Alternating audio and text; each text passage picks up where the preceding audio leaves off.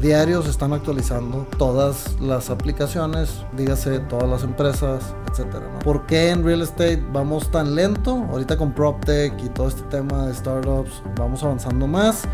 Pero en el tema constructivo y las tecnologías van cambiando, la simbra metálica en vez de la convencional y demás, ¿no? Hay, hay muchas cosas, pero en cierta forma, justo lo que dijiste tú, seguimos igual, ¿no? Mi nombre es Andrés Torres y tengo que advertirte algo. Estás a punto de escuchar los casos de éxito de los gigantes de la construcción. Líderes de esta industria que tenemos tres características en común. Número uno, muchísima hambre para acceder a más y a mejores proyectos. Número dos, los gigantes nos juntamos con otros gigantes. Y número tres, una visión de ciudades de primer mundo en América Latina. Así que si no tienes una mentalidad lo suficientemente grande, este no es el canal para ti. Pero si tus sueños no tienen límites, te damos la bienvenida a la comunidad número uno de constructores hispanohablantes, los gigantes de la construcción.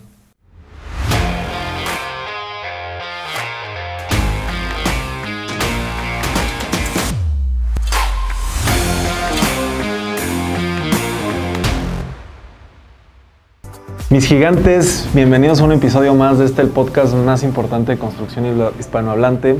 El día de hoy me encuentro en las oficinas de Arada Projects con Alejandro Maiz, el CEO de esta desarrolladora. Él es arquitecto por el TEC de Monterrey, con estudios también en la Universidad de Hong Kong y con un MBA por el IPADE. Alejandro, muchas gracias por tu tiempo y muchas gracias por recibirnos acá en Monterrey. No, hombre, el agradecido soy yo y bienvenidos a la Sultana del Norte. Siempre aquí es su casa, ya saben. Muchas gracias, muchas gracias, mi querido Alejandro. Pues vamos llegando directito del aeropuerto para acá. Y pues, como te platiqué, tenemos cinco preguntas preparadas para ti y intentamos hacer como un viaje cronológico por el tiempo. Entonces, me gustaría arrancar con tu pasado y con tu rol anterior de constructor. Eh, al menos, eh, pues platícame un poquito cómo fue esa, esa, esa, parte de pasar de la carrera, de estar en el TEC, arquitectura, etcétera, a arrancar ya en, el, en, en, un tema profesional. ¿Cuál era tu sueño? ¿Cuáles eran tus aspiraciones en aquel momento en el TEC? Pues fíjate que esto va mucho más atrás, ¿verdad? O sea, nazco, nací de un papá arquitecto y típicamente... Igual que yo, igual casa, que yo. Bueno, lo que ves en casa, ya somos tocayos en eso. Lo que ves en casa, pues de repente lo tratas de promulgar, de comulgarlo, ¿verdad? Y al final del día me apasionaba ver lo que mi papá hacía, que era más relacionado a la construcción. Entonces desde chiquito fui pegándome por ese lado y a los 17 años se me presentó la oportunidad de ayudarle a mi mamá con un, o sea, bueno, me contrataron mi mamá estaba eh, vendiendo unas casas en un fraccionamiento y necesitaban a alguien que checara literalmente los contactos de, de, una, de un fraccionamiento completo que estaban al parecer mal. Entonces fui checando uno por uno y ese fue mi primer trabajo de, en el ramo de, de la construcción. Nada que ver con mi papá. Fue alguien externo que dijo, oye, yo necesito ayuda. Un chavito de 17 años me iba en la prepa al, al, soccer y el soccer me pasaba a revisar estos contactos, ¿no? Se empieza por ahí como que la, la, la, inquietud y la chispita de a ver de qué se trata este mundo del que mi papá vive y, y pues que me ha gustado, pero pues todo el ejecito está muy bonito y a la hora de la práctica es donde te empiezas a topar con cosas y dices a ver si realmente me encanta, ¿no? ¿Y tu padre o sea, qué hacía? Mi papá eh, es hijo de un constructor y son, estaba eres tercera generación soy entonces. tercera generación. Igualito Alejandro, que yo. Alejandro José Maiz este tercero. Ok. Pero bueno en ese caso este, somos iguales has de entender un poquito las inquietudes y, y pues las, lo, lo, que vive uno. Al final del día me encanta ese tema empiezo a, a investigarle por ahí ya que me gusta, o sea que verdaderamente sí me apasiona, me contratan también para supervisar algunas, alguna otra obra de ese mismo desarrollador. Y ahí 17, 18 años empieza como que, ok, sí, sí me gusta. Pues entonces me meto a la carrera de arquitectura, no entendiendo que realmente era por el diseño como tal, o el como es la búsqueda de espacios, la arquitectura es búsqueda de espacios, era más bien el tema de cómo construir las cosas, ¿no? Cómo hacerlas realidad. Como lo he venido viendo de chiquito. Pues por ahí empieza la pasión a, a, la arquitectura, entro al TEC de Monterrey y estudio la carrera de arquitectura, ahí tuve un intercambio en Hong Kong, empiezo a entender todo el tema de dónde nacen de unas rayas todos estos muros, espacios, etcétera. Pero entonces a ti no te apasionaba el tema del diseño, del dibujo, no, era lo que no era lo que aspirabas. o sea, tú aspirabas a construir, ese era tu sueño, era un edificio, construirlo o cuál era el, sueño en aquel entonces. el sueño en aquel entonces era construir, igual que como lo que veía venía viendo desde hace muchos años, no necesariamente un edificio o una casa, pero construir, ¿no? Y dejar algo este, aquí que fuera, oye, pues de la nada construyes algo, qué padre, ¿no? Este, era algo pues, apasionado para mí, no era tanto de que eh, la vista y la sombra y los espacios y la puerta y la entrada, etcétera, no era tanto del diseño. Ok, ok, interesante. Y ahí vi que uno de tus primeros trabajos también, que, que ahorita me platicabas, estaba muy, muy vinculado al dibujo 3D. Pues creo que eso está como muy en, o seguramente, si no me equivoco, era por ahí del 2008 y seguramente estaba muy en tendencia ese tema, ¿no? Ahora que está también el tema de los recorridos virtuales y todas esas cosas. Platícame un poquito cómo era en, aquel entonces ese tema del dibujo 3D y cómo es ahora y cómo ha evolucionado todo este tema. Pues mira, igual eso se lo, se lo agradezco a mi papá porque él en su momento, en la constructora de su papá, abre el área de proyectos y son de las primeras empresas que traen el AutoCAD y que lo manejan. Entonces, el, por ejemplo, uno de sus clientes más grandes al principio fue McDonald's y porque manejaban todo el AutoCAD y les pueden hacer todos los proyectos y las ingenierías. Entonces, siempre vinculado a la innovación, o sea, buscando algo innovativo. Entonces, cuando yo estudio arquitectura me doy cuenta que lo que viene, lo del futuro, es el 3D. Sí, que es todo lo que está relacionado con 3D, desde ingenierías en 3D, arquitectura en 3D, de enseñarle al cliente lo mejor posible cómo el proyecto iba a estar hecho, ¿no? Entonces entró a trabajar en, Grupo Costa Verde, en el área de visualización, haciendo prácticas, por la relación que llevaba la constructora de mi papá con, el Grupo Costa Verde en los senderos. Y, y pues un poquito eso, los que no conozcan a Costa ah, Verde dicen. El Grupo Costa Verde es una empresa que ya se hizo pública el año pasado. Este, tienen muchos centros comerciales, administran centros comerciales, algunos los han creo que eh, vendido y algunos los tienen ellos solos y algunos en, conjunto con algunos inversionistas, pero son una empresa grandota aquí en Monterrey y este en México. Pero en general está en todo México. En general está en todo México, sí, claro. Son este su tienda emblema es el Sendero y tienen ahí diferentes anclas con las que han ido venido trabajando durante muchos años. Pues ahí se abrió una oportunidad, una, una prácticas profesionales y literalmente dije yo, algo que le vaya a funcionar a la, constructora el día de mañana era la visualización, o sea, era lo que venía en el futuro. Entonces ahí es donde decidí yo meterme ahí y justo ahí fue donde me topé con tres personas que literalmente me dijeron, oye Alejandro, pues pon un, una escuelita de visualización, ¿sí? Y ahí nace mi primer constructora que se llama 10 grados, o mi primer proyecto que se llama 10 grados, que no era constructora, era una como escuela para cursos de este tipo de herramientas. Y así es como empieza mi parte de emprendedor, ¿no? O sea, yo ahí ya le pido permiso a mi papá, oye papá, fíjate que esto es lo de mañana, vamos a abrir cursos donde obviamente tu constructora va a tener los cursos gratis, yo tengo los maestros, pongo los salones, long story short, rento un local. Obviamente en ese momento tenía, pues que será 23 años, un año antes de graduarme, 2009. Rento un local sin saber que al rentar un local tienes que dar un depósito en garantía. Ok. entonces mi cuenta banco era esto, de mis ahorros que tenía yo. Y a la hora de pagar el depósito en garantía y la renta, pues se va muy abajo, ¿no? O sea, así empieza la parte emprendedora de, de, de pues mía ¿no? Y fue gracias a, pues el, tema de siempre ir buscando la innovación, ¿no? Y por eso te platicaba un poquito de, pues fuimos innovando al punto en que, pues lo que buscaba yo era hacer un círculo virtuoso y dejar todo el negocio en la familia y que pudiéramos algún día estar haciendo nuestros propios proyectos y desarrollando nuestros propios proyectos, etcétera, ¿no? Pero ahí empieza otra vez la cosquillita de, oye, vamos a hacer esto y obviamente al emprender te hace topes y esa escuela se convierte en clientes que mi papá a lo mejor rechazaba porque eran proyectos muy chicos, que le dicen, oye Alejandro, hazme mi casa. Y mi papá, claro que le hablaba a un arquitecto, decía, pues háblale a un arquitecto y que te la haga, porque para una constructora, este, hacer una casa solamente, pues no es tan negocio para ninguna de las partes, ¿no? Es difícil como una constructora y con tanta gente este, administrar una sola casa. Se vuelve muy También caro. nos pasa inclusive que te piden el proyecto. Nosotros somos Exacto. contratistas que ya llegas y te, te dicen, a Sobre ver, el es un catálogo. catálogo, Sí. estos son los planos, hay que hacer Ah. esto.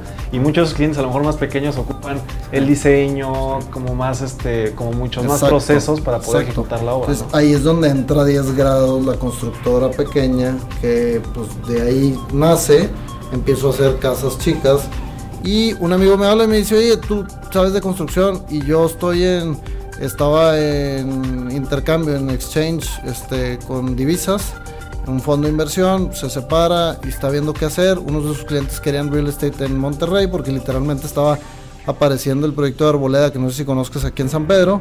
Entonces dijeron, oye, San Pedro se ve que es bueno para inversión, queremos invertir ahí. Y yo lo que tenía era gente que tenía tierra, que me decía, te aporto el terreno, pon la casa y las vendemos y, nos vamos en partes este, e- lo equivalente de cada quien, ¿no?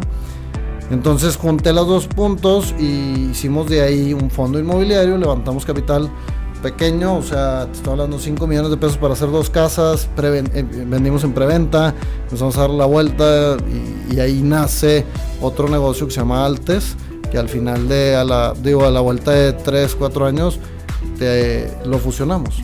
Me, me- queda una duda, mi querido Alejandro. Eh, o sea, ¿en ningún momento trabajaste directamente con tu padre en Maíz Proyectos o sí estuviste ahí vinculado? Sí, justo entre a Costa Verde, sí, las prácticas profesionales y el- la realidad ya de emprendedor con los cursos, en ese inter trabajo tres meses en verano.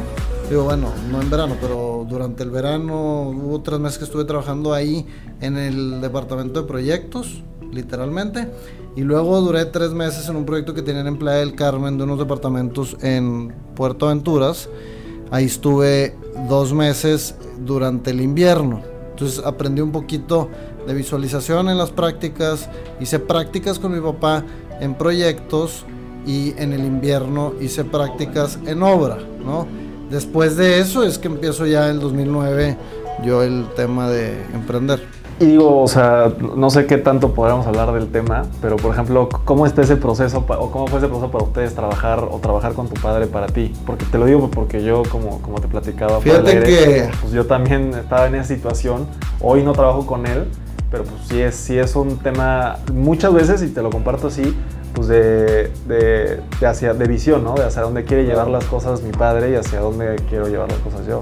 Es un tema bastante importante, lo he vivido yo y varios conocidos, donde realmente tenemos distintas maneras de ver las cosas a lo mejor. Y yo siempre fui desde el principio viendo muy por la innovación y a veces eso no comulga muy bien con el hecho negocios durante mis últimos 20, 30, 40 años de esta manera, difícilmente vas a venir tú a decirme cómo cambiar la manera de hacer negocio, ¿sí? Que ahí es donde chocábamos a lo mejor un poquito. Afortunadamente al día de hoy le agradezco que me haya dado la oportunidad de emprender mi propio ne- negocio y me haya dado, pues prácticamente de repente mis primeros clientes, ¿no? Para arrancar. Este, porque sin él la verdad es que no estaría ahorita donde estoy, que pues obviamente estamos empezando como quiera y llevamos una carrera corta.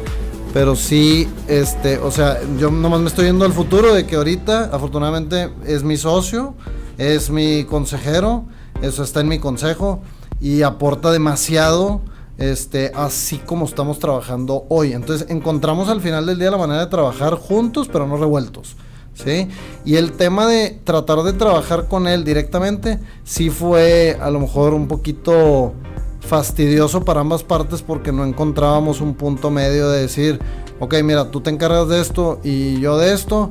Yo a lo mejor siempre me vi un poquito topado, ¿sí? De, no, aquí no, esto no. Entonces decidí a lo mejor hacer mis loqueras en mi propio negocio, ¿no? Sí, Y que de puedes esa manera- experimentar. Sí, exacto, porque de otra forma acabaríamos de las greñas, este, y no, no, no podríamos avanzar ni prosperar y tendríamos otras historias cada uno, ¿no? Entonces, yo siempre, en todo momento, he estado a su disposición, sus clientes, mucho, yo trabajé con él mucho, eh, algunos años, en el Inter, que ya tenía mi negocio un poquito más establecido, yo trabajaba con él tiempo completo y iba, por ejemplo, estuvimos en, un proyecto en Los Cabos como cinco años y atendía mucho a los clientes este, americanos. En el caso de Los Cabos no era cliente americano, pero los arquitectos, ingenieros, eran, eran pues, gringos, entonces todas las juntas, todo, todo ese tema, pues lo llevaba yo. Y es fecha que de repente tomo llamadas. El otro día nos tocó hablar con un hindú para una granja de este de unos pescados, no me acuerdo de atún, creo que es este, pero bueno, al final del día tomo las llamadas y es difícil de repente ahorita que estoy muy enrolado en el tema de desarrollo inmobiliario, fondos inmobiliarios, etcétera, este, compra y venta de terrenos, empezar a hablar de tecnicismos, de oye, ¿dónde está la bomba? De HVAC, de los chillers y hacia dónde va el agua en inglés y, con un hindú que aparte Habla raro. No quiero decir que yo hablo bien ni, ni, el mal, pero somos diferentes, ¿no? Ok, ok.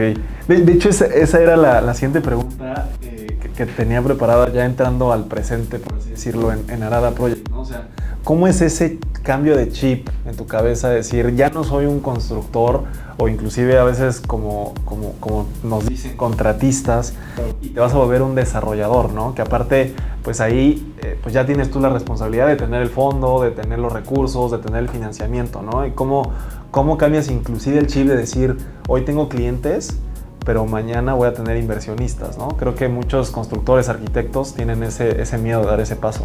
Sí, y otra vez, me voy a adelantar otra vez a Arada adelante, no hoy, en el futuro. Es, este, digo, para nomás empezar a responderte la pregunta, es Arada en el futuro es como una, yo me imagino, haz de cuenta que imagínate la, una aplicación donde tienes a todos los stakeholders, ¿sí? Porque, a ver, tus stakeholders efectivamente tienes clientes finales a los cuales les entregas una vivienda o una bodega, un local, una oficina, lo que tú quieras. Pero también tienes clientes en el lado inversionista, ¿no? O sea, es, tu inversionista que al cual pues a uno le entregas una vivienda a cambio de una escritura y digo dinero, eh, etcétera, ¿no? El otro, el inversionista está invirtiendo en ti para los productos o los vehículos que tú le vas a ofrecer para darle más rendimiento a su capital. Y también tienes pues colaboradores y tienes proveedores y tienes de todo, ¿no? Entonces, y ahorita me voy a regresar a ese punto de los stakeholders. Pero cambia, es bien interesante cuando tú te sientas en una mesa como cliente. Y yo duré como tres años en, cuando tenía la constructora pequeña que era 10 grados y Altes, donde yo era cliente como Altes, ¿sí? Y era este, proveedor, contratista como 10 grados. Entonces yo como 10 grados, por, por durante esos tres años, por ejemplo, pues era bien difícil quitarte una cachucha y ponerte la otra. Cierto que en un momento, junto a toda la oficina, o sea, las dos empresas en una misma oficina, y era bien difícil que colaboraran entre ellos. O sea, en el comedor eran los de 10 grados acá y los de altos acá. O sea, los financieros acá y los... Y no se llevan, ¿verdad? O sea, aquí olvídate que la friega de presupuestos y cotiza y la estimación y autoriza. Acá era muy sencillo. Me entregas tu estimación, reviso, autorizo, tal, ¿no? Y pues ya sé dónde están los recursos, bajo de la inversión, pago, etcétera. Y acá era, vele dando como puedas, ¿no? Y, y sí fue para mí muy, o sea, me sirvió bastante esa transición, que al final del día, como te platiqué, las fusiono y hago Arada Projects, lo que es hoy.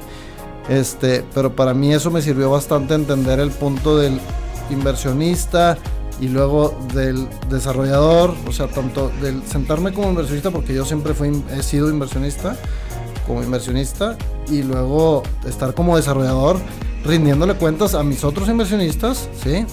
Este, y del otro lado, como constructor, pues rindiéndole cuentas a todas las garantías de mi cliente o a cumplirle a mi cliente, etcétera, ¿no? Entonces, me sirvió bastante y a mí, en lo personal, eso me hizo como que el clic día a día iba aprendiendo más y más de estar de este lado como cliente, exigiendo ciertas cosas y luego del otro lado también sabiendo hasta dónde darle, ¿no? Y fue donde me doy cuenta, o bueno, ya, ya casado, donde mi esposa se da cuenta, me dice, oye, te estás deshaciendo con, como contratista de, tu estrés, güey. O sea, te estresas y el material y el proveedor y este. Y acá pues veo que es muy, digo, quiere, dice sencillo, pero no quiere decir sencillo, o sea, es más, mucho más tranquilo. O sea, el tema es siéntate, números, inversión, manejas los fondos, etcétera.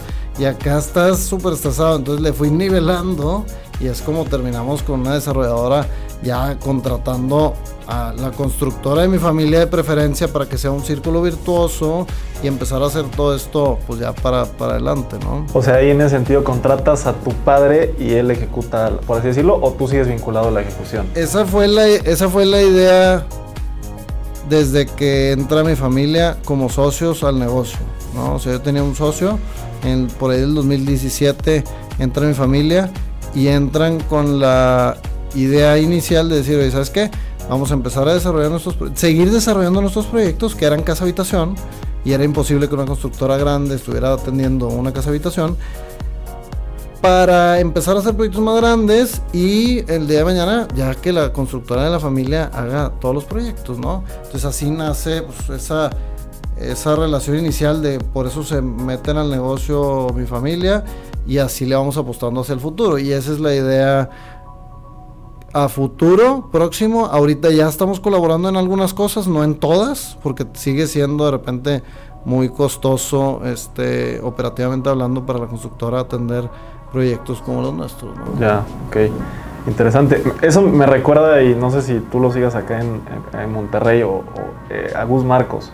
También teníamos su, empresa, su familia y él digo, y sí, es, algo similar. Es de mi edad, es este amigo mío y me veo muy bien con él. Este, ahorita lo he visto muy poco, pero sí, él, él empezó a desarrollar proyectos y pues este la constructora su familia, etcétera, sí, exacto. Sí, algo, algo, algo, así se, me hace que es un poco la historia. Y está, está muy interesante, yo Alejandro. Y, y bueno, la, la, siguiente pregunta que, que que tenías que te estuve estoqueando ahí en, en, tu página web y vi que tenías una frase que me llamó la atención que dice, buscamos siempre el ganar, ganar de forma justa y en todas nuestras relaciones. Te lo digo porque pues, acá en Gigantes de la Construcción pues, también ese es mucho el concepto, ¿no? Nos decimos los gigantes, nos juntamos con otros gigantes, pues la idea es hacer esas vinculaciones y tener esas relaciones ganar-ganar, ¿no? Entonces me, me, gustaría que nos platicaras un poquito de esta filosofía y cómo es que la aplicas actualmente en una industria tan complicada, tan competida y, con tanto, inclusive con, con Gus, ¿no? No sé cómo... Fíjate que eh, esa frase nace porque hace justo en 2017 cuando hacemos la fusión, no es tan sencillo eh, desde la organización, o sea, los colaboradores en todo, y tú lo ves en el IPADE, en los, en los case stories, en los casos de todas las empresas donde hay fusiones, aunque estábamos hablando de, de dos empresas pequeñas, existen diferencias, ¿no? De cómo llevan las cosas acá y cómo llevan las cosas acá, ¿no?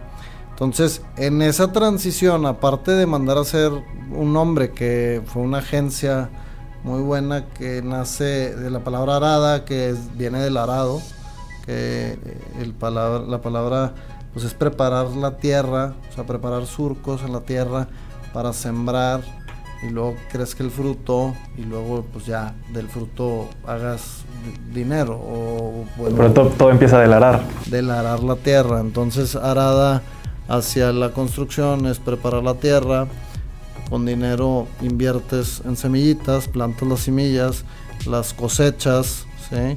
y luego ya te da, pues la cosecha ya la puedes este, vender y de ahí te vas a beneficiar y tus inversionistas también, ¿no? Entonces de ahí sale el nombre de Arada y bueno, te decía, cuando juntamos, fusionamos las empresas, aparte de hacer el branding, hicimos una, este, pues una actividad muy padre con un este, consultor externo, el cual durante seis meses fue viendo cada una de las colaboraciones de cada uno de los que estaba dentro de la empresa para ver cómo íbamos a hacer el match y que no hubiera roces a la hora de estar fusionados operando como una misma empresa, ¿no? Y él fue quien nos dijo, a ver señores, misión, visión, valores, todo eso es del pasado lo de hoy son decretos. Es que la gente, ¿por qué? Porque llegas a una empresa y ¿cuál es tu misión? ¿Cuál es la visión? Misión o visión. Pocas empresas tienen a todos los colaboradores, digo, que se la sepan de memoria. Y lo de hoy, otra vez pegado a la innovación, creando nuevas cosas. este señor nos dice, es en vez de misión, visión y valores, hay que crear decretos, decretos que la gente se crea y que los tengan pues, sellados en su, en su camisa o en, su, en ellos para que los traigan y sean fáciles de, de pues de, decirlos y de cumplirlos, ¿no? Y que se, se vuelva una verdadera filosofía, no nada más un, anotado en la pared, ¿no? Entonces, Arada construye legados de vida, ¿sí? ¿Por qué? Porque construimos proyectos, sí, o sea, nosotros lo que siempre les decimos, no construimos casas, oficinas, bodegas, no, no, no, construimos legados de vida. ¿Por qué? Porque siempre termina siendo un legado de alguien, de algún patrimonio, de alguna familia o de alguien que pues, literalmente compra un bien inmueble para, para él o para invertir o lo que tú quieras, ¿no? Entonces construimos legados de vida, nace de esta, esta actividad y nacen algunas otras como hacemos el, relaciones ganar-ganar en todo lo que hacemos. Que ahí en el tema que tú me preguntas de ganar-ganar es con igual este ecosistema del que nace o vive Arada. Acuérdate que las empresas, y te lo enseñan también en el IPAD, es un vehículo. Y todos ganamos de ese vehículo. No significa que lo que hace la empresa es para los socios accionistas. No todos vivimos del vehículo, todos los empleados, todos los stake, o sea, todos los stakeholders, ¿no? Clientes, eh, inversionistas, socios, ¿no? exacto, proveedores. Entonces, esa cultura del ganar ganar o esa partecita de los decretos significa que todos ganemos ganando, o sea, ganemos justamente para todos, seamos equitativos, porque sí es cierto lo que dices, en el en el mercado de la construcción existe mucho el pues el aventajarse entre unos proveedores y otros, o unos no te cumplen y luego se, terminan peleando muchos, y siempre existe este nivel de competitivismo entre todos. Lo que nosotros buscábamos era, no, a ver, vamos a hacer un vehículo donde todos ganemos, justamente, que estemos en mercado y que no tratemos de fregarnos a alguien para, para poder salir mejor del otro lado, ¿verdad? O sea, esa es más o menos la parte de ganar, ganar. Y junto con ese hay otro de fraguamos este, relaciones largas y duraderas, este, entre muchos, ¿no? Construimos de la nada, otra vez, legados de vida. ¿Por qué? Porque literalmente de la nada, preparas, haces. Entonces, este, yéndome justamente al ganar, ganar, es ganar, ganar con todo lo que hacemos. O sea, la cotización te la mandan y está mal, le avisas al proveedor ¿sabes qué? Esto está mal, ¿no? O sea, me estás cobrando menos o mal o más o no sé, ¿no? Y, que todos ganemos. Pues, pues me, encanta, me encanta ese tema de, del ganar, ganar, la filosofía y, estas, estas, estas frases que se te queden como, me decías, para de top of mind, ¿no? Para ti, para todo tu personal. Y, ahí me, me, gustaría pasar a, la siguiente pregunta, que vi que igual estoqueándote, que tienes un proyecto muy interesante que se llama Biblia. Sobre todo me, me interesó mucho una herramienta que se llama Alohome te platicaba yo también que yo estoy muy vinculado con la innovación, tengo un software de administración de en el cual ayudamos a desarrolladores inmobiliarios a controlar sus gastos y, cumplir con sus presupuestos. Eh, pero esta herramienta lo que entiendo es que es un tema, y, y corrígeme si me equivoco, como de transparencia para los clientes, ¿no? O sea, que entiendan cuál es el estatus real del proyecto, ¿no? O sea, me, gustaría que nos explicaras tú, eh, en realidad, cuál es la funcionalidad de, de, esta herramienta y un poquito de, de tu proyecto y, me quedó una duda, o sea, ¿quién es el que certifica que el proyecto está en esa etapa, ¿no? Porque vi que tienes como una pita que dice, ya están los permisos, ya está el proyecto ejecutivo, ya está la cimentación, eh, pero ¿quién es el que verdaderamente va y verifica que, que, eso que estás poniendo en la página es real? O sea, Alohome es como la certificadora. No, no sé, me, gustaría que nos platicaras más detalle. Pues mira, te platico un poquito de, de, de Vivia y por qué Alohome, ¿no? Primero, Vivia, eh, como te platiqué, empezamos vivienda este, horizontal en Monterrey y Querétaro, ¿no? Y siempre fuimos horizontal hasta hace relativamente poco que empezamos a ser multifamiliar o edificios de departamentos. Y para ello yo quería, pues, casi casi asegurarme de que no fuera un elefante blanco, ¿sí? Entonces hice un estudio de mercado y, pero nada más, no nada más hice un estudio de mercado, también hice un estudio de inquilino final. ¿Y cómo es eso? Pues lo hicimos con una agencia de innovación, ¿no? Y la agencia de innovación que hizo un proceso como Design Thinking Model para encontrar quién específicamente iba a habitar ese, ese, ese lugar, ¿no? Esos departamentos. No me importaba si fuera rentado o fuera para vivirlo, comprarlo y vivirlo la persona, pero sí quién lo iba a vivir. y dimos en ese proceso con cuatro perfiles gracias al estudio que se hizo y esos cuatro perfiles son relacionados específicamente a la zona donde está esta ubicación, que es en Santa Catarina, cerca de la Huasteca, ¿sí? Donde si tú conoces Monterrey y si no lo conoces no importa, te digo, de ahí de Santa Catarina a Saltillo lo que tenemos es zonas industriales, pero repleto de zonas industriales, ¿no? Tenemos plantas, tenemos parques industriales, demás, ¿no? Y dimos con que efectivamente había estudiantes de la UDEM, Libre Derecho y CEDIM, que son estudiantes que típicamente en esas tres universidades de repente vienen de fuera.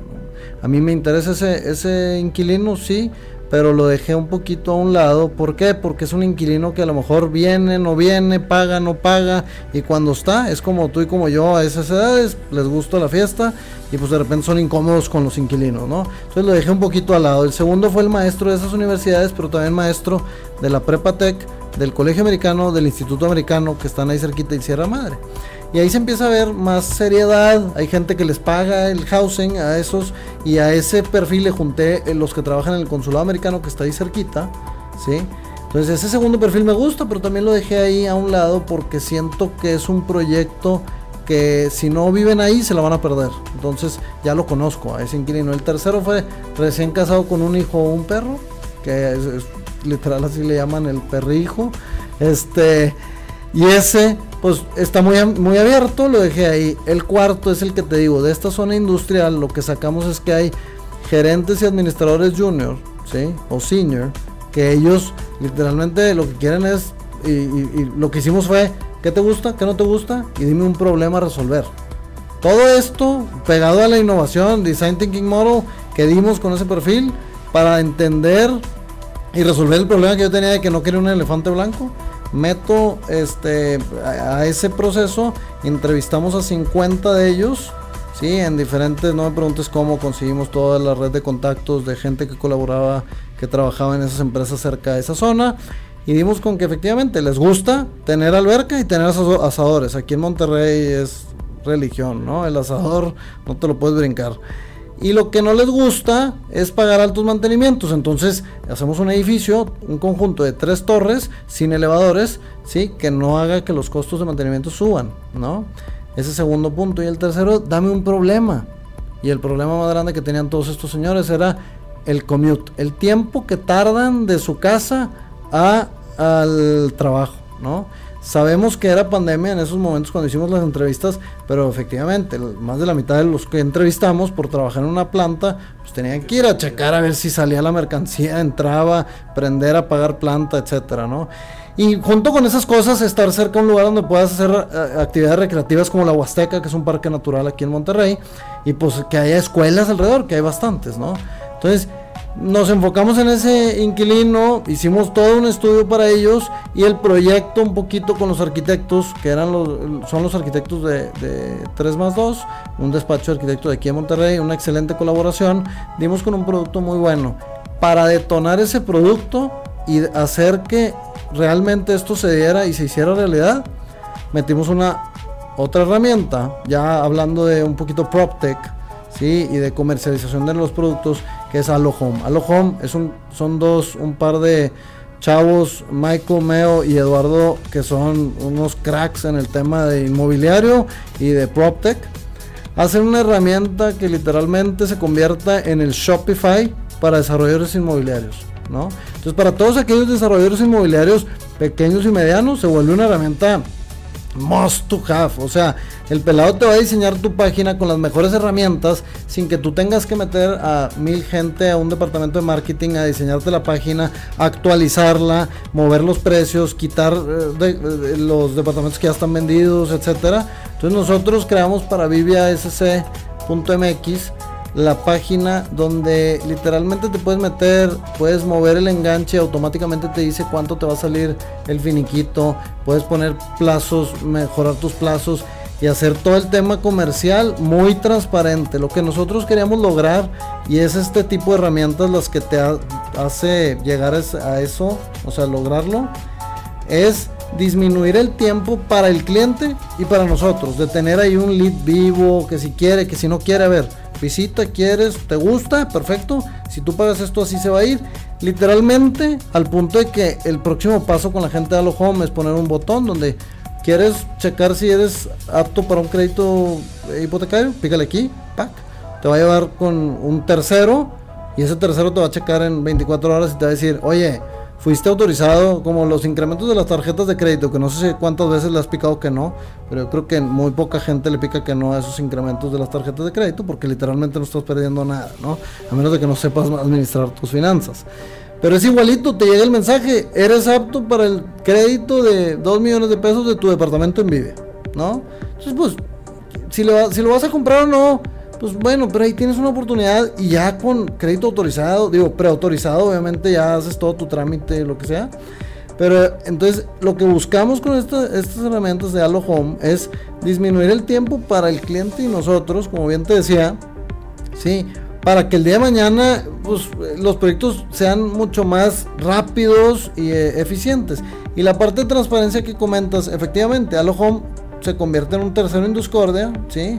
Ellos su compromiso es lealtad sí a, la marca, pero pues obviamente al cliente y decirle transparentemente cómo está absolutamente todo lo del desarrollo, porque no faltan los proyectos que empiezan a prevender y pues no existe un permiso de construcción o el permiso es distinto a lo que realmente quieren vender. Entonces estos señores lo que hacen es te piden, te hacen como un due diligence, de decir, a ver, pásame este documento, este documento, este documento, lo revisan y checan que todo esté bien y por eso al final de la página te dice Halo Home Certified, o sea, te lo certifican como las compras que hoy en día haces en Amazon, en Mercado Libre y en todas las eh, tiendas de e-commerce donde te dice esto está proveedor certificado y si algo sucede pues lo reportas, ¿no? Son diferentes compras, comprar un, cepillo de dientes en Amazon y un departamento es diferente los montos. Este, pero efectivamente eso es lo que queremos lograr y con ellos ahí estamos como descansando un poquito en el tema de la transparencia y en el tema de darle a nuestro cliente absolutamente todo lo que necesita, ¿no? Nosotros no queremos esperar a, pues te mando el, el, departamento, pero después, si me pide el precio, pues te lo paso de por acá, o no, a ver, ahí está todo. Si le quieres mover, muévele. Si quieres este DEPA en vez de este, cámbialo. Y automáticamente Halo Home con sus herramientas que son de, de top of the market, o sea, son las mejores siempre que no es que tú estés invirtiendo en mejorar tus herramientas, ellos lo hacen solo porque siempre tratan de estar en punta de lanza. Este, pues logras que el cliente se sienta mucho más tranquilo y le pueda picar, separar unidad, pone su tarjeta, separó la unidad y si no, si no llegan a un acuerdo, pues se le regresa, etcétera. Súper transparente. Y lo que están haciendo, que justo lo que comentaste puede servir, son alianzas estratégicas con empresas como la tuya que acabas de mencionar de software, que les sirve a los desarrolladores. ¿Por qué? Porque, a ver, sus clientes son desarrolladores. Entonces, al ser su cliente, le dice, oye, y tenemos esta otra herramienta, por si la quieres agregar, este, te va a servir para tu ejecución, ¿no? Y en realidad las que con las que más hacen relaciones son con estas de, de, pues ya hablando del metaverso, meterse a un realidad virtual, por ejemplo, le dicen al cliente, oye, pues aquí está tu página, métele un video de realidad virtual, te lo incluimos con este paquete y, cobran de SAS a lo mejor tantito, 250, 300, 500 dólares al mes, no me acuerdo, este, y se van al, al éxito, se van al éxito contigo. Entonces, pues ¿qué pierdes? O sea, en realidad es, es un... Y, no te están cobrando lo que un corredor inmobiliario te está cobrando, ¿no? Es, un, es una comisión mucho más este, cómoda y pues salirse al éxito. Imagínate que te están haciendo tu página, te están poniendo las mejores herramientas y van al éxito contigo, ¿no? Pues, pues bruto, ¿no? Digo, muchos este, desarrolladores medianos o pequeños dieran, brincos dieran de tener un proveedor como esos que vaya a que ganemos los dos. Se vendió la unidad, ganas y yo gano. ¿No? o sea, entonces tú no les pagas a ellos una, No, e, es, es, una mensualidad del SaaS, del servicio de, tener la página, de, no sé... Y aparte si alguien compra en la página, te cobran una, comisión. Exacto, van a la venta, ¿por qué? Porque literalmente das de baja un departamento y te cobran. Pero al final del día es menos comisión que la normal, y el SaaS es una nada en comparación a cualquier otro tener servicio. de marketing y todo eso. Sí, y la atención inmediata y pues ellos ellos tienen ya sus bots y dependiendo de lo que tú quieras proponer, proponen, contestan. O sea, no es que ellos te estén contestando lo que ellos quieren, es literalmente que vas a querer contestar si quieren un descuento en este departamento, esto, ok, pum. Y ya literalmente si es un lead ya certificado, pum, ahí te va. Y te lo pasan ya, ahora sí, aquí está su número, márcale y date cuenta. No de TEN, sino pues, obviamente por la plataforma, ¿no? Y lo que está pasando ahorita es que ahora van a implementar herramientas para ti como desarrollador, donde en tu plataforma es como un, un dashboard, ¿sí? Que el dashboard te va a decir unidades eh, disponibles, precio de cada unidad, y tú le vas a poder picar en un segundo subir precio 5% a las unidades tipo A. Y pum, y se hace todo y se actualiza la página en ese segundo.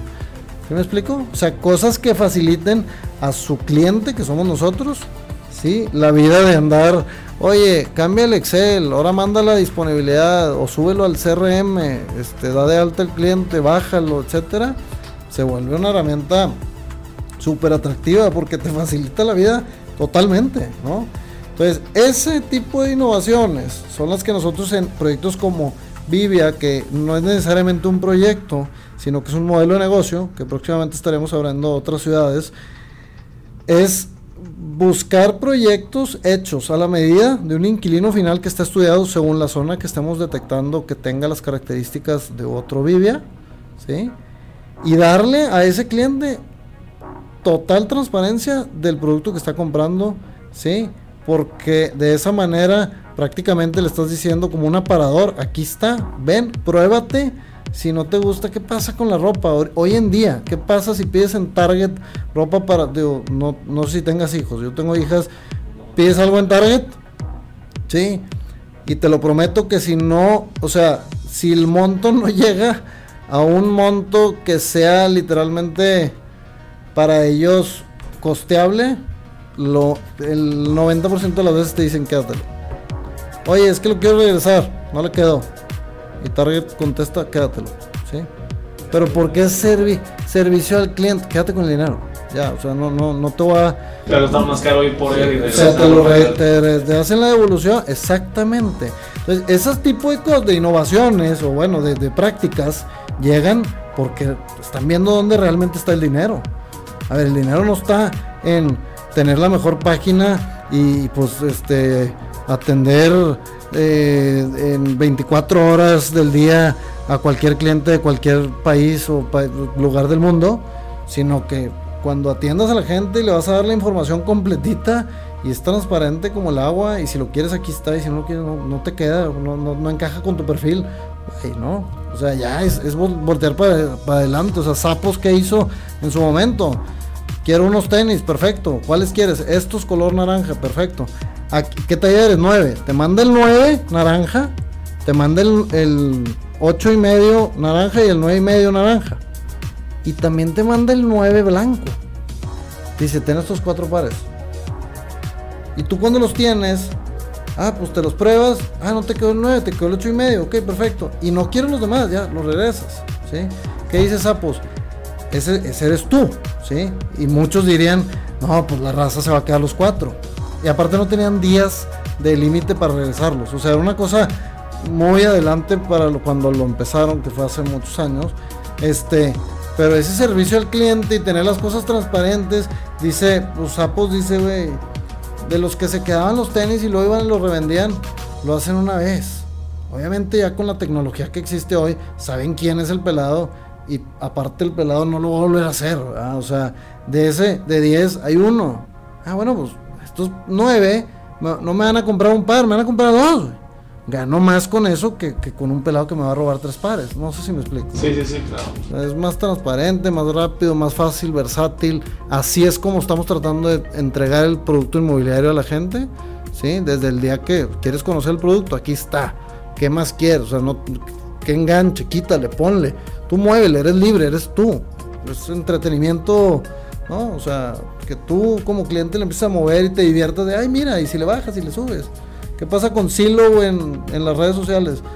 La gente es adicta, o sea, bueno, más las mujeres, a ver Silo, les gusta estar viendo, scrolling, scrolling, scrolling. Pues son adictos a, a ver casas y, ay, qué padre, qué padre, qué padre, qué padre. Ahorita, hoy en día hay una aplicación que seguro pronto va a salir a la luz se llama Playhouse, búscala. o sea, para mí esa cosa es next thing, o sea, de real estate, comercialización de real estate. No manches. Es, es el TikTok, pero de bienes raíces con, con casas.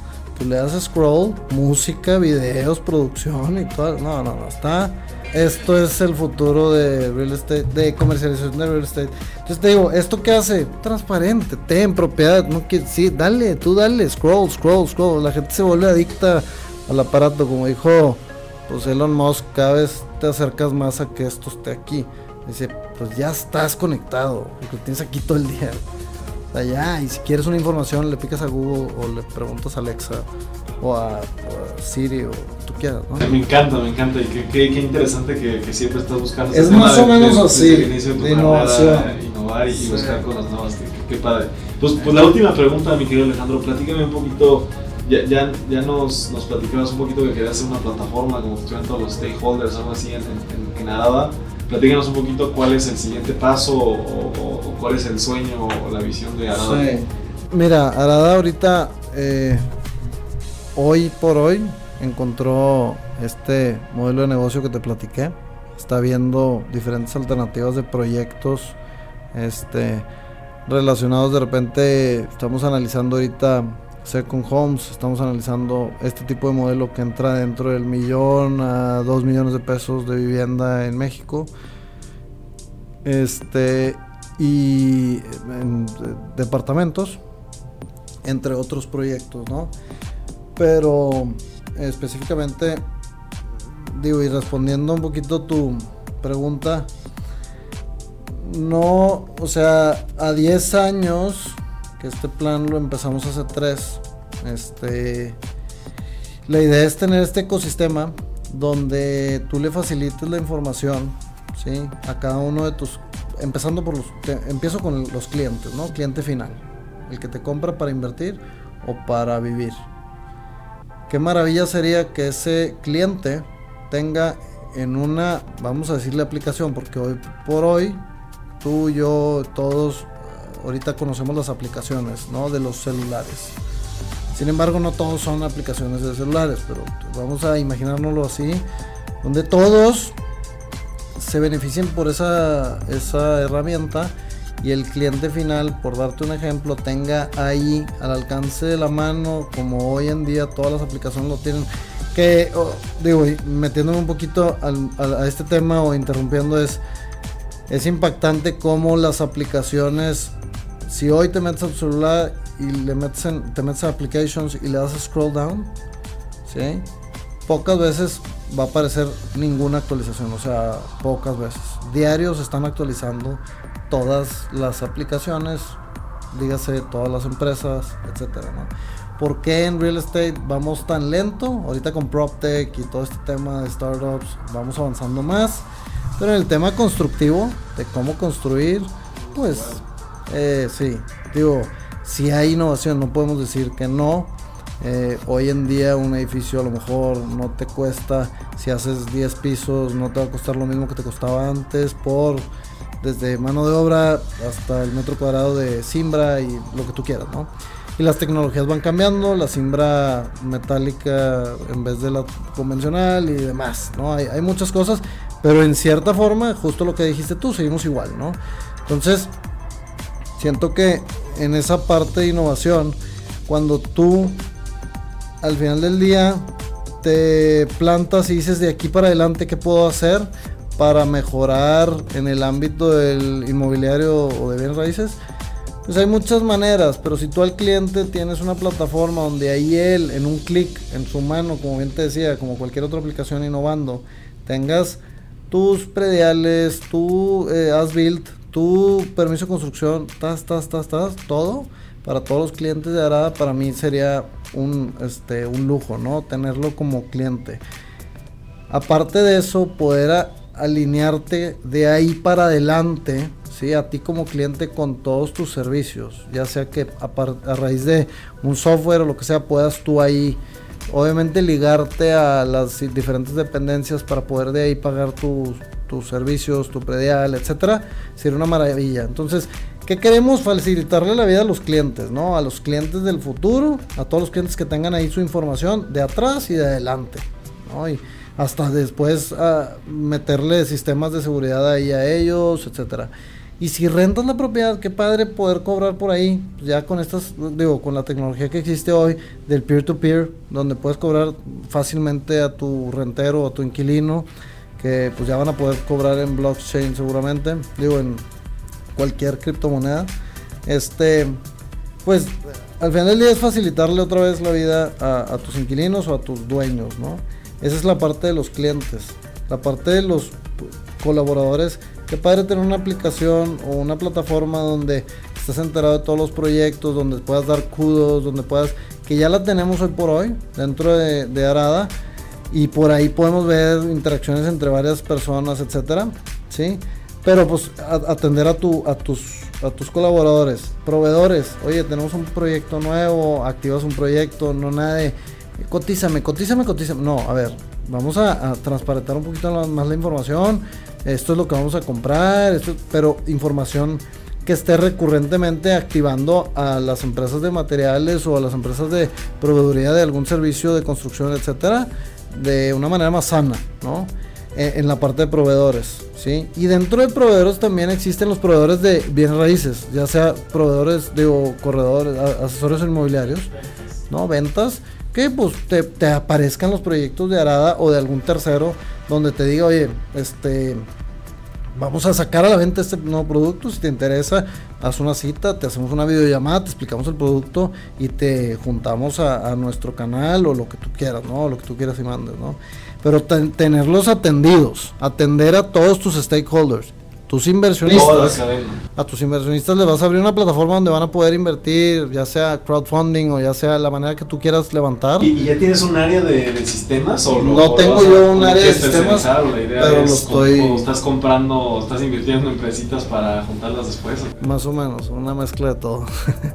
pero sí, este, y, y a tus socios del negocio también, o sea, juntas de consejo, las minutas, eh, la información este, relevante, eh, boletines, etcétera. Entonces de esa manera tienes a todos transparentemente comunicados y pues haz de cuenta que fueras público, ¿no? Pero pues es, con tu propia empresa y pues qué mejor que hacer proyectos donde todos se benefician. Si uno de tus proveedores es la constructora de tu familia, pues bienvenido. Me encanta, me encanta.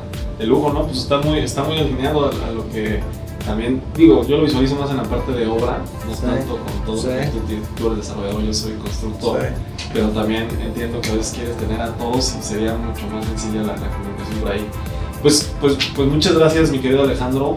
Eh, no sé si tenemos una pregunta bonus cuando tengamos todos los episodios. Nada más, no sé si quieres dejar algún medio de contacto donde pueden ver los juegos de Arada, donde pueden ver Vivia, donde pueden encontrarte a lo mejor a si quieres un correo, LinkedIn o algo. Sí, en LinkedIn estoy como Alejandro Mais, Manotú, no, no, sé si está mi nombre completo, Alejandro Maiz. Alejandro Maiz. Este, y la página de Arada es arada.mx. Y la página de Vivia ahorita es viviasc.mx. SC porque es Santa Catarina, como te comenté, como pensamos hacer más, ya le cambiamos en vez de Vivia MX, que creo que también todavía está, Vivia.mx es viviasc.mx y este en redes sociales también estamos Arada MX en Instagram, Facebook, etcétera, ¿no? Y un correo, pues alejandro.arada.mx por si me quieren ahí inventar rayarlo. De lujo. No, cualquier idea innovadora, en serio, bienvenida porque es el pan de todos los días. Pues, luego me platicas qué herramienta tienes, pero igual a veces me dejas mostrarte nuestra plataforma. y la, última pregunta, mi querido Alejandro, este, yo tengo la, el propósito de construir la primera ciudad perfecta en la historia de la humanidad, una ciudad 100% inteligente, 100% sustentable en América Latina. Desde tu perspectiva personal y también de manera profesional con todo lo que has hecho, eh, constructor, dibujo, arquitecto, desarrollador, ¿cuáles serían las características de una ciudad perfecta? pues que, me, que esté yo, ¿verdad? que esté yo, ¿verdad? Porque si no fuera, no fuera perfecto. No, no te creas, Andrés. Yo creo que la ciudad perfecta es inclusiva. Este. Es equitativa. Eh, y equitativa me refiero al. Igual, el ganar, ganar para todos. Este.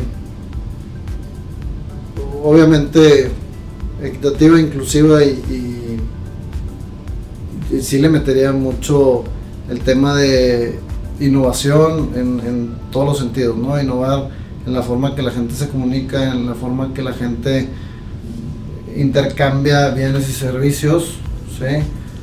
Este, no podemos tener una ciudad perfecta donde pues tratemos de uno ganar más unos que otros este, en el ámbito laboral y tampoco donde un producto o un servicio sea menospreciado o, o, sobrevalorado por alguna razón hipotética, ¿no? Pues yo creo que inclusiva, este, innovadora y equitativa. Me encanta, me encanta, sí, sí. Muchas personas cuando les pregunto esto se van mucho por la, la parte más humana, más de la... la porque de ahí nace todo lo laboral, ¿verdad? Si no tenemos eso, yo creo que no podríamos trabajar en un mundo perfecto al que tú le, le llamarías perfecto. Me gusta, me encanta Alejandro. Pues ahora sí que muchísimas gracias, muchísimas gracias por tu tiempo y pues ya lo eras, pero en este canal siempre nos gusta proclamarte un gigante de la construcción. Muchas gracias Alejandro. Muchas gracias a ti Andrés y bienvenida a la Sultana, tu casa. Gracias, gracias. Y a los gigantes nos vemos próximamente en una entrevista nueva.